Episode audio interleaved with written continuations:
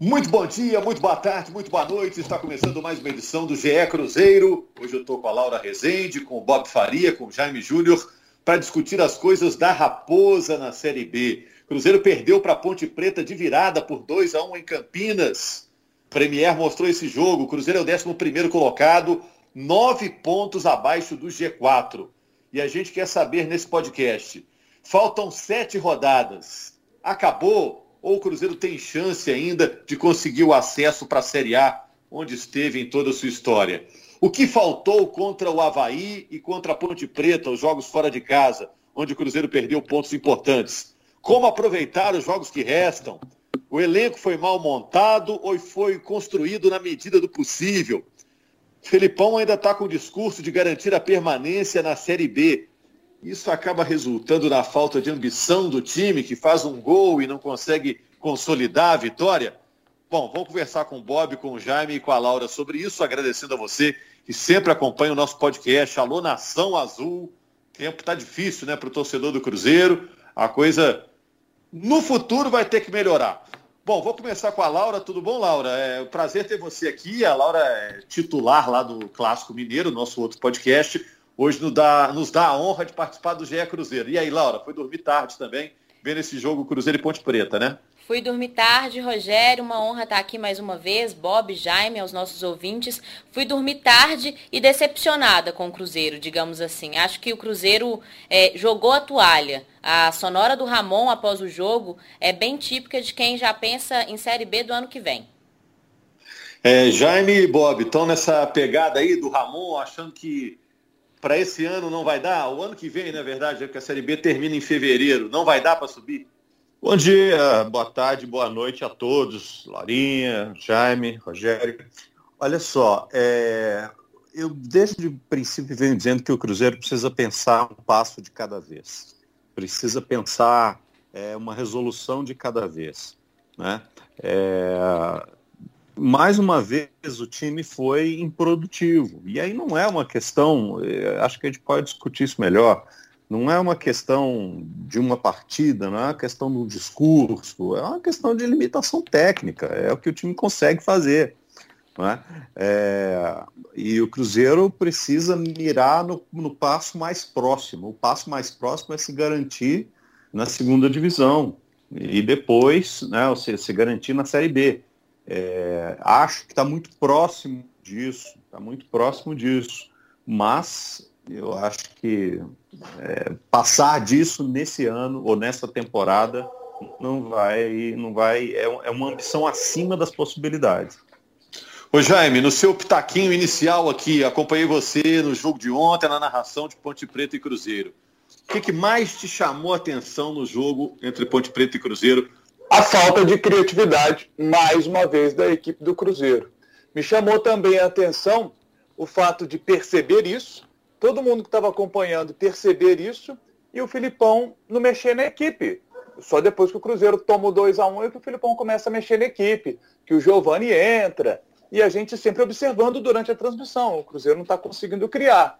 E me passa a impressão de que o Filipão não confia nas peças que tem para poder desenvolver esse papel. É, dá para a gente poder entrar mais desse assunto aí e entender os aspectos né, de cada atleta, que são diferentes, que a gente pode citar, para o Filipão preferir manter o time do jeito que estava ontem. É, vamos falar um pouquinho do jogo de ontem, depois a gente fala do elenco e fala também do futuro. É, o Felipão assumiu a culpa pela derrota na entrevista. Ah, eu não mexi aqui, não mexi ali. Mas o Felipão, com as costas largas que tem, pode fazer isso, né? Agora, isso tem pouco efeito prático de quem foi a culpa. O que te chamou a atenção no jogo de ontem do Cruzeiro contra a Ponte Preta, Laura? É, o que, que saltou aos olhos? Eu lembro da Ana Thaís comentando ontem, falando que os volantes pegavam a bola, entregavam na frente e o Cruzeiro não conseguia ficar com a bola no campo de ataque. Isso aconteceu várias e várias vezes, né? É verdade. É, como o Bob e o Jaime disseram, a falta de repertório do Cruzeiro é muito grande. O Cruzeiro não consegue criar chances. É, o Manuel, que fez o primeiro gol do Cruzeiro ontem, o único gol do Cruzeiro ontem, fez cinco gols na temporada. Um zagueiro que tem cinco gols na temporada e tem atacantes ali, Marcelo Moreno, Sassá, Thiago, outros, Arthur Kaique, enfim, dezenas de outros atacantes que não conseguem fazer gol, não conseguem criar, não conseguem fazer o que é de ofício deles, é botar a bola na, na rede. E ontem me chamou a atenção, como você disse da Ana Thaís, o Cruzeiro pegava a bola, mas não agredia, de certa forma, a Ponte Preta, não conseguia conseguia criar chances ofensivas de certa forma. O Cruzeiro fez o gol logo no início da partida e depois, assim como em outros jogos, contra o Havaí foi assim, o Cruzeiro para. O Cruzeiro acha que é suficiente aquele um gol, eu vou manter esse golzinho que está me dando os três pontos, vou só me defender e pronto. E aí acaba tomando gol de empate de virada. É um time que não tem ofensividade, digamos assim. O, o, Bob, pelo que você viu ontem, em algum momento a gente achou, ah, o Felipão encontrou a equipe. O jogo de ontem prova que isso ainda não aconteceu e estamos aí quase na virada do ano. É, eu acho até que ele achou a equipe. É, só que ele não tem essa equipe à disposição o tempo todo. Né? A equipe precisa do Rafael Sobis. A equipe precisa do Fábio. Ontem, por exemplo, não teve. É, e, e mais, a equipe precisa desse, de jogadores, por exemplo, do William Potker, precisa desses jogadores inteiros, do Giovanni, no caso. Ele achou a equipe, ele só não pode usar, ele não tem como, não consegue usar essa equipe. Né? É, e o recurso é pouco. É, quem ele tem para colocar no lugar não faz a mesma função, ou se faz a mesma função, não faz com a mesma qualidade. É, esse, e esse é um grande problema. Não, não, é um, não é um problema de entendimento tático, na minha opinião. É, é um entendimento de limitação de execução da ideia. Né? Tanto que, com a bola parada, o Cruzeiro consegue realizar as coisas porque é, uma, é, um, é um movimento mais programado. Não é, um, não é um movimento que tenha que ser orgânico, é um movimento que já está é, desenhado. É, então, é mais fácil de fazer, né? com, com, com menos limitações. É, eu acho que o grande problema é esse. É, o, a, em algum momento, a ideia de jogo me, me parece é, um pouco conservadora demais. Né? Para um time que precisa ganhar oito jogos em oito jogos, ou sete jogos em oito jogos, como era o caso do Cruzeiro, é, jogar com um meio de campo que depende da saída do, do volante para bater de fora da área, ou que depende da, da armação que vem de trás do meio de campo para jogada em velocidade contra times que certamente não vão dar esse espaço, é, me parece conservador demais. Mas o principal problema não é esse. Eu acho que vai juntando isso com ansiedade, vai juntando isso com a necessidade de vencer, vai juntando isso é, com o desgaste de toda a temporada e tudo mais, e as limitações, e, e aí vai encurtando a, a, a, capacidade técnica do time. Né? Por isso que eu acho que muitas vezes, quando o Filipão é, ele diz, olha, precisa pensar em ficar, precisa pensar em atingir pontuação para não correr risco, é, não é só uma retórica, é pra, também para tirar uma pressão. Quando o Filipão chega e diz, olha, a culpa é minha, fui eu que não fiz isso, fui eu que não fiz aquilo, também é para tirar um pouco da pressão dos atletas para deixar a perna um pouco mais solta. Agora, a, é difícil porque a coisa vai afunilando, vai ficando cada vez mais, mais apertado e atleta, o atleta sente, não tem jeito. É, mas em cima do que você falou, aí eu boto o Jaime e a Laura na conversa também. Quando ele fala isso, ah, temos que garantir a permanência na B. Ontem, depois do jogo contra a Ponte Preta, ele voltou com esse discurso, né? Isso acaba não implicando na falta de ambição do time em campo? Faz um gol e não tem força para liquidar a partida, fazendo outros gols, indo para cima. Isso não tem um reflexo também no comportamento do time em campo? Eu acho que tem, Rogério, mas eu vou fazer um comentário aqui. O Pedro Rocha, nosso colega, trouxe uma informação recente de bastidores de que é, esse discurso do Filipão, esse discurso do Cruzeiro de se manter na Série B, é um discurso muito da porta para fora. Que o discurso dentro da toca era outro. Isso, claro, antes da derrota de ontem. É, que o discurso da, dentro da toca do Filipão era de acesso.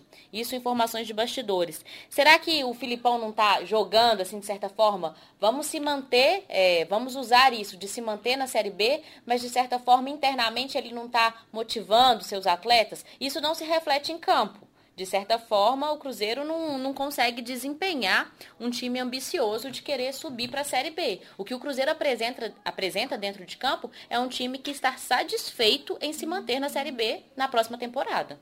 Jaime. É, esse discurso é, parece que realmente é só da porta para fora. Porque no discurso dentro da Toca da Raposa, e o Filipão tem que fazer isso, né?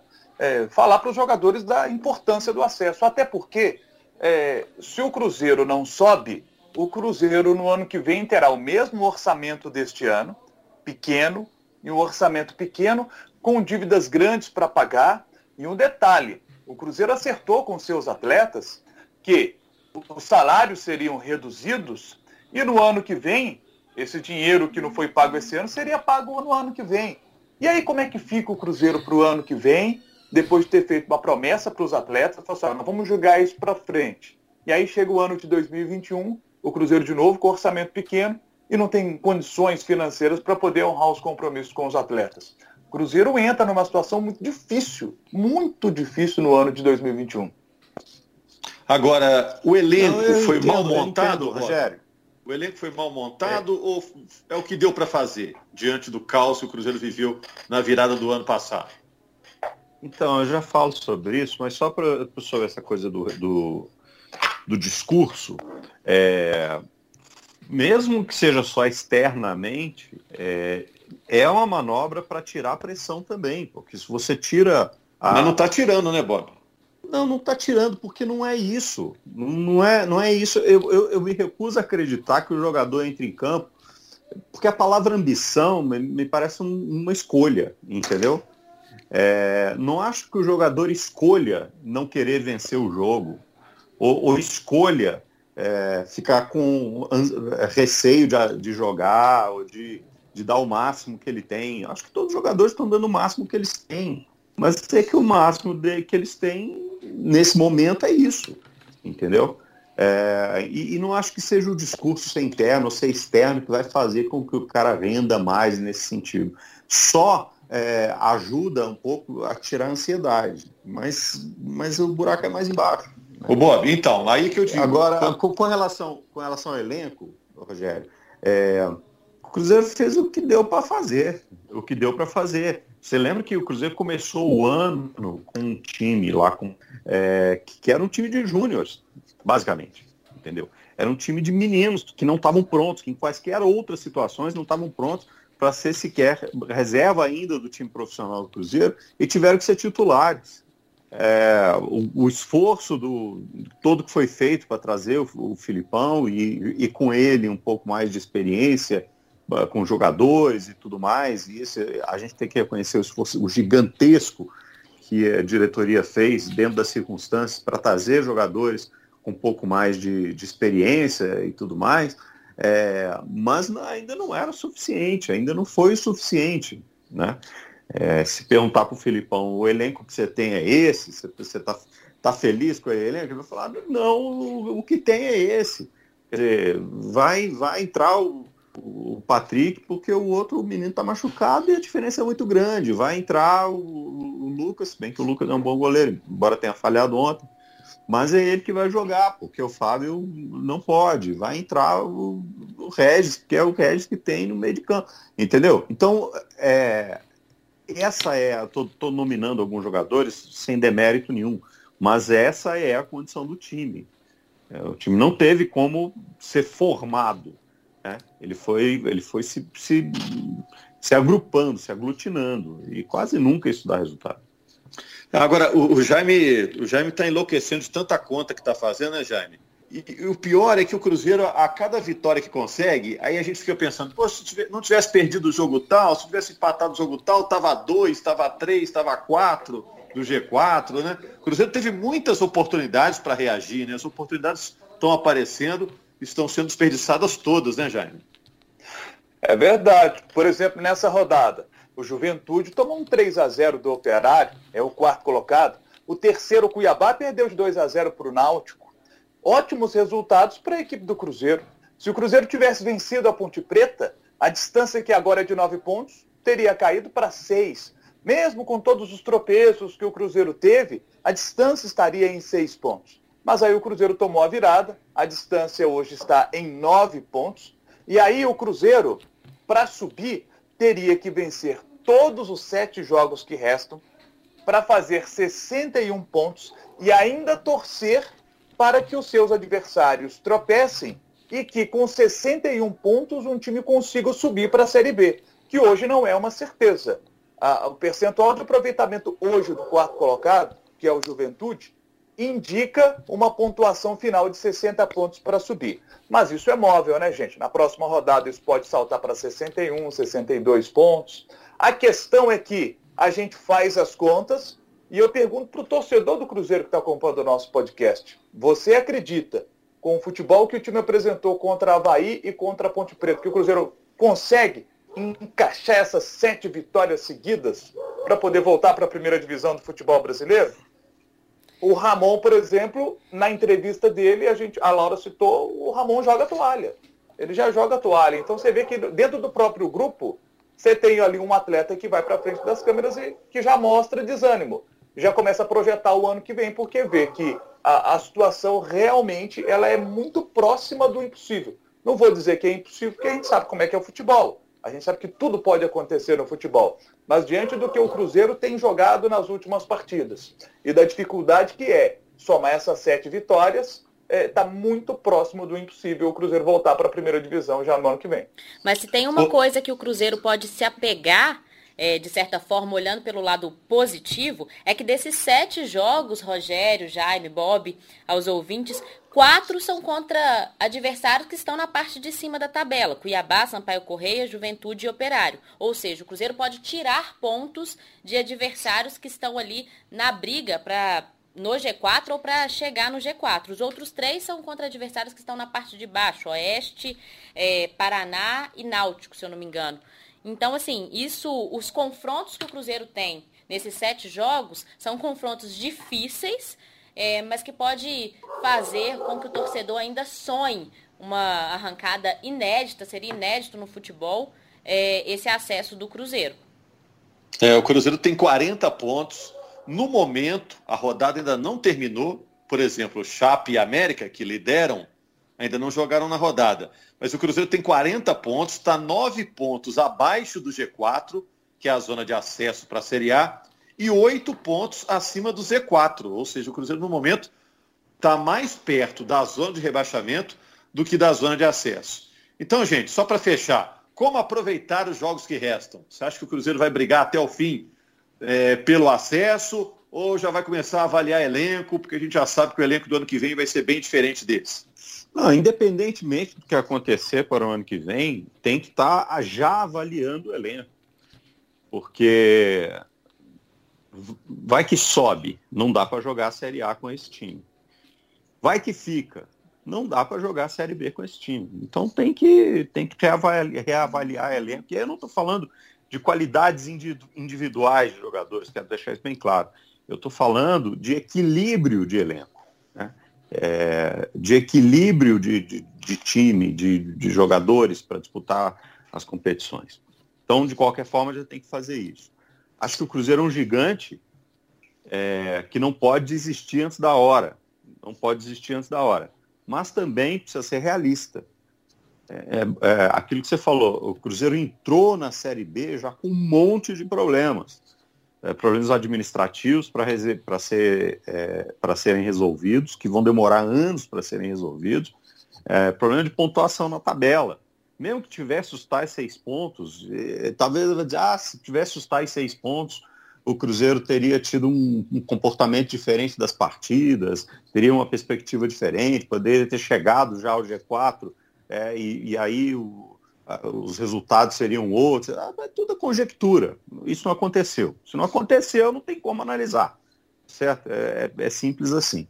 É, então é preciso ser realista e, e, antever o que vai acontecer. E nesse caso, aí especificamente sobre isso que está falando de elenco, já tem que estar tá pensando no elenco para o ano que vem nas duas possibilidades. Embora a possibilidade de ficar na Série B seja é praticamente é, ou infinitamente maior. Então, é isso. Ô Laura, terça-feira tem Cruzeiro e Cuiabá. Cuiabá que está no G4, né? Como você falou, time que está lá em cima. É mais um jogo que o Cruzeiro é obrigado a vencer. Né? É verdade. E jogando, o jogo dessa vez do retorno é dentro de casa e jogando fora de casa, o Cruzeiro não conseguiu vencer o Cuiabá, né? É, mas eu só queria pegar um gancho no que o Bob falou, de pensar em elenco, se for jogar a Série A ou a Série B. É, a Série B da próxima temporada ela vai estar tá muito mais difícil que essa Série B. É, um desenho que a gente tem hoje, lógico que o campeonato ainda não acabou, mas os quatro times que seriam rebaixados hoje é Curitiba, Goiás, Vasco e Botafogo. Não vai ter na próxima Série B, na temporada, só o Cruzeiro de Grande na Série B.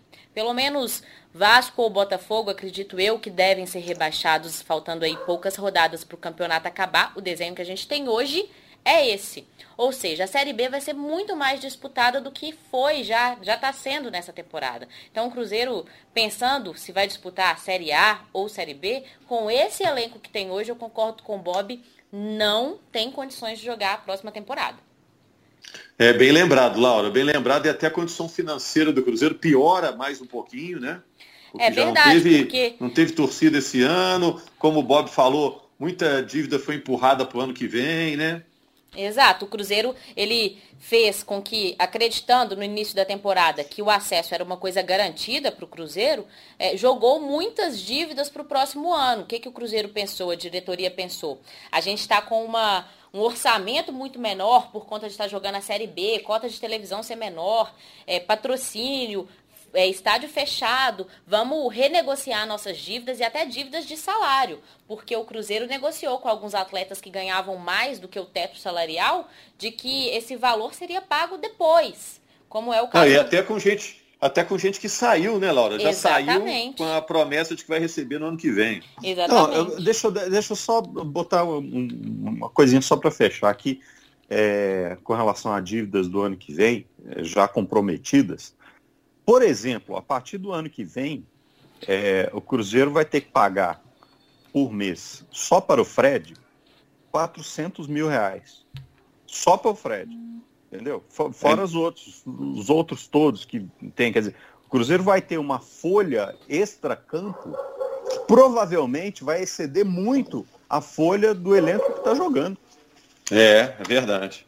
É como se estivesse pagando lá a promissória de um carro que que foi batido, né? Deu perda total. Foi batido sem seguro. Ô, Laura, é. você quer completar? Desculpa. Não, sem problema, já completaram. O Bob já falou aí. O Cruzeiro está mais ou menos enrolado para a próxima temporada, mais do que essa no quesito dívidas, principalmente fora de campo. Ações trabalhistas, renegociação de dívidas e etc. Jaime, então vou mandar uma mensagem para o torcedor do Cruzeiro, Jaime. Eu sei que o torcedor do Cruzeiro está é, magoado né, com, com o time, com a campanha, com a diretoria passada e tudo mais. Mas, assim, Cruzeiro está na Série B e muita gente está, muitas vezes, deixando até de acompanhar o Cruzeiro por causa disso. Mas lembrar para o torcedor do Cruzeiro que ele é torcedor do Cruzeiro. Ele não é torcedor da Série B, ele é torcedor do Cruzeiro. Então é hora de apoiar num momento difícil. O clube vai completar 100 anos daqui a pouquinho, né? E a história do Cruzeiro não se apaga, né? O time ainda tem chances pequenas de subir, mas o Cruzeiro seguirá grande, estando na A ou estando na B, né, Jaime? Exato, Rogério. É o momento do torcedor do Cruzeiro entender o seguinte: as últimas duas administrações do Cruzeiro acabaram endividando muito o clube. O Cruzeiro hoje é o time mais endividado do futebol brasileiro. Essa desorganização financeira que hoje o Cruzeiro vive, ela é muito grande e é um grande desafio para o Sérgio Santos Rodrigues o, o, o presidente do Cruzeiro aí para esses, esses próximos anos. E, e, a torcida do Cruzeiro precisa entender que ela tem que estar muito com o time, tem que estar muito com o time nesse momento difícil, para poder carregar esse time nos braços né, e acreditando num, num bom trabalho da diretoria para tentar dar uma organizada na casa, para o Cruzeiro conseguir voltar para a primeira divisão do futebol brasileiro, voltar a disputar os grandes títulos que o Cruzeiro sempre disputou, Cruzeiro que no dia 2 de janeiro vai completar 100 anos. Nós estamos falando de um time que é ex-campeão da Copa do Brasil, né? é o maior vencedor da Copa do Brasil, tetra brasileiro, bid Libertadores, com uma história com grandes craques. Na transmissão, eu estava falando sobre o Lucas França, que estava assumindo o gol no lugar do Fábio, e aí citei é, Dida, né? citei Raul, teve torcedor que mandou mensagem para a gente pedindo para lembrar do Gomes, campeão na Tríplice Coroa. Então, só para falar dos goleiros do Cruzeiro. Se a gente for falar dos outros ídolos do Cruzeiro, teremos que ter um, um, uns, uns 17 podcasts para poder caber todos os ídolos que o Cruzeiro tem. É uma história gigantesca e o torcedor do Cruzeiro tem que entender que o momento é gravíssimo. É gravíssimo porque a dificuldade financeira é muito grande e é um. E, assim, a gente viu toda a situação que aconteceu esse ano, né? É, com o conselho gestor tendo que assumir, depois assume um, um, uma nova equipe, um novo presidente assume no, no meio do caminho, no meio do ano. Então foi uma temporada muito difícil de se organizar. E agora, na próxima temporada, a expectativa né, é que a gente tenha o Sérgio conseguindo organizar melhor o clube, com a torcida abraçando, e tomara que a torcida possa abraçar o time, né? Porque nesse momento não dá para dizer que vai entrar dinheiro de bilheteria a partir do Campeonato Mineiro do ano que vem, porque a pandemia a gente está vendo aí, os números estão aumentando de novo. Então, será que até o meio do ano o torcedor vai poder voltar para o campo? O torcedor vai poder abraçar o time no ano do centenário? A gente não sabe. Infelizmente, a gente não sabe. É, é uma situação, é uma situação muito difícil, muito difícil. Mas o torcedor, ele pode dar a sua contribuição com, com energia positiva e ajudando, comprando produtos do clube. O torcedor pode ser essa, essa mola propulsora que o Cruzeiro está tanto precisando. Valeu, Jaime. Muito obrigado a você, ao Bob, muito obrigado à Laura, Laura Rezende, que foi a mola propulsora desse podcast. né, Laura? Obrigado por você Eu que agradeço, é, nos prestigiar. Estou à disposição gravando, sempre para bater esse gravando, papo legal.